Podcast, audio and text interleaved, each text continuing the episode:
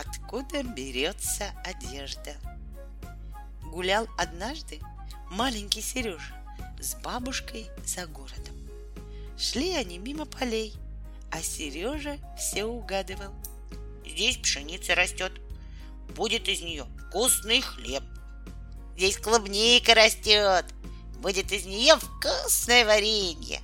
И вдруг видит все поле в белых коробочках.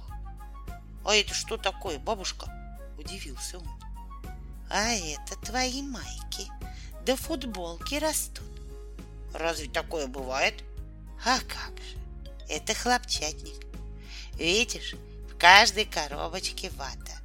Ее соберут, расчешут, отмоют, сплетут из нее длинные нити. Нити в катушки смотают, а потом переплетут. Будет ткань.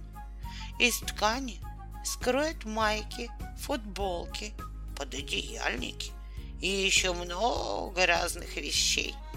Сошьют вот тебе и одежда и постельное белье. Вот здорово!